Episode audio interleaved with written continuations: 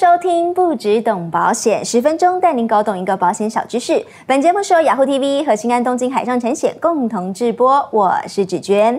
大家应该有注意到，共享机车还有共享汽车在台湾的街头已经越来越常见了，尤其是共享汽车深受很多年轻人的喜欢。手机 APP 点一点，诶就可以租车了，而且是以小时计费，像是 iRent、Zipcar 以及格上 Go Smart 都多了一点弹性用车的选择。只不过呢，在享受方面的同时，大家往往会忽略潜在的风险。在国内租车或者使用共享汽车的时候，万一发生车祸，该怎么处理呢？赔偿的问题又会落在谁的头上呢？今天我请到的是 YouTuber 安竹，他的 YouTube 频道非常非常特别哦，他是用女生的观点来介绍汽机车相关的车子资讯。那她对于租车、共享汽车有什么独特的看法呢？Hello，欢迎安竹。Hello，芷娟，各位听众朋友，大家好。其实听到了共享汽车，大家第一时间直接想说，嗯，那不就是租车吗？那到底共享汽车跟租车有什么差别？我记得你之前曾经拍过一个影片，非常详尽的比较一下这两个的差别性，是不是跟大家分享一下？我这边简单帮大家做了优缺点分析。共享汽车的优点就是最短，可以用小时来计费。嗯，对比传统租赁最少是一天半天的时间来讲，它是更弹性的。嗯，再来就是共享汽车可以随租随还，就像是 U-Bike 一样。譬如说，我从板桥开车到信义区，只要有公有的停车格就可以还车，很方便。嗯，但是共享汽车也是有一些缺点。嗯，那像是因为它是用 App 来租借嘛，之前有一次还车，我开到地下停车场，手机没有网络讯号，就差一点没有办法顺利还车，超级紧张的。那这是我的经验。之前还看过一则新闻，觉得有点好笑，就是疫情期间，中国大陆有一位男子就想说：“哎，我租共享汽车来搬家。”没想到租到一半的时候，他的社区就被封锁，他也下不来了。嗯、对，他也因此被隔离。但是车子就一直处于租借状态，没办法还车。嗯，最后累积下来要人民币一万多块，哇哦，相当于新台币四万多。嗯、这样算一算的话，其实比搬家公司还要贵很多。至于传统租赁的部分，优点就是每一位客人还车之后，他们都会清洁，所以车况比较稳定。没错，去租车的时候也会有专人跟你解说。毕竟每台车可能车型不一样嘛，嗯、你可能要看一下，哎，加什么油，手刹车的位置在哪里，等等等等。嗯、对对，那不过它也是有一些缺点，像是假日的时候，可能就要先提早预约，对，嗯、不然可能会租不到车。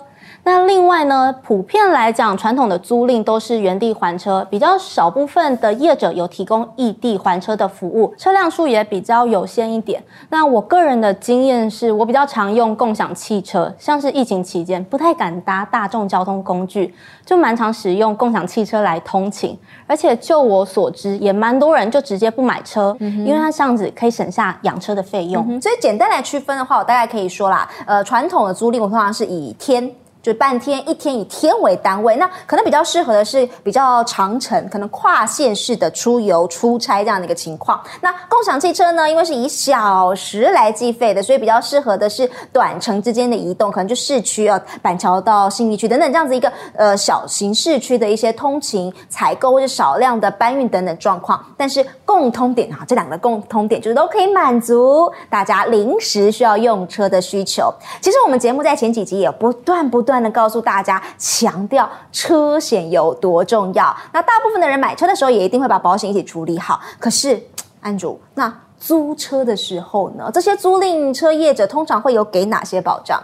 主持人问到了一个非常好的问题。那这边我们一样就先从共享汽车开始。嗯，那先说明一下，因为各家业者的保障细项可能会不太一样，嗯，所以还是要留意一下。那我这边是做个大略的分析，大致的状况啦。嗯、对。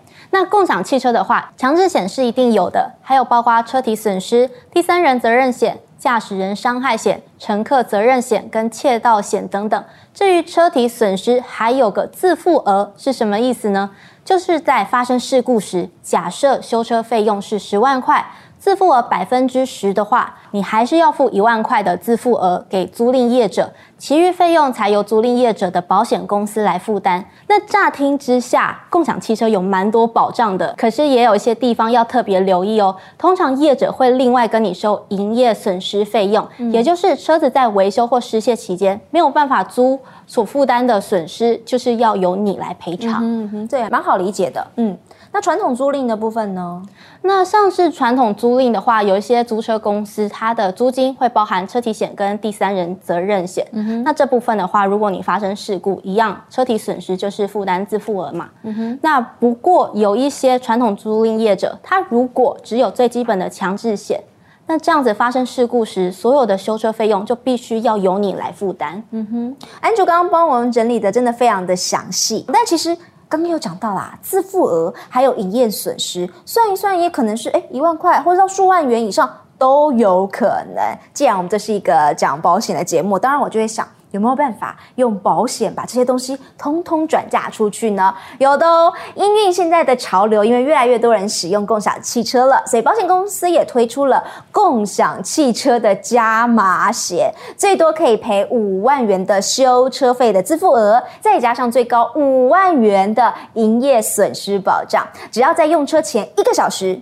完成投保就可以了，而且三个小时的保费大概是八十四元。如果临时改变计划，不打算租车了，在生效之前取消。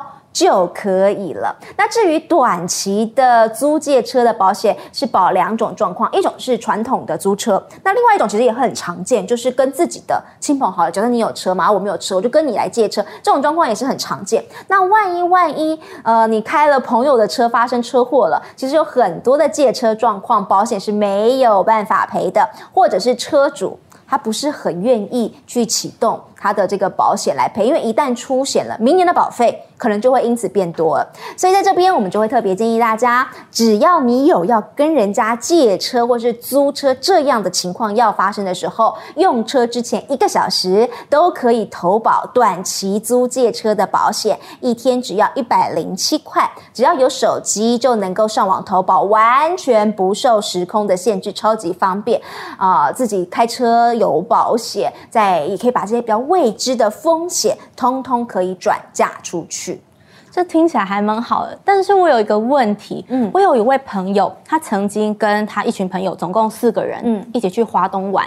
那想说，哎，租车比较方便，对，因为这样子累的话，大家还可以轮流开，嗯，而且我那个朋友他比较小心一点，嗯，有额外再买了短期租车险，嗯，结果在回程途中，他们不小心发生擦撞，嗯，可是我的朋友要申请理赔时却没有办法赔，我不太知道是为什么，呃。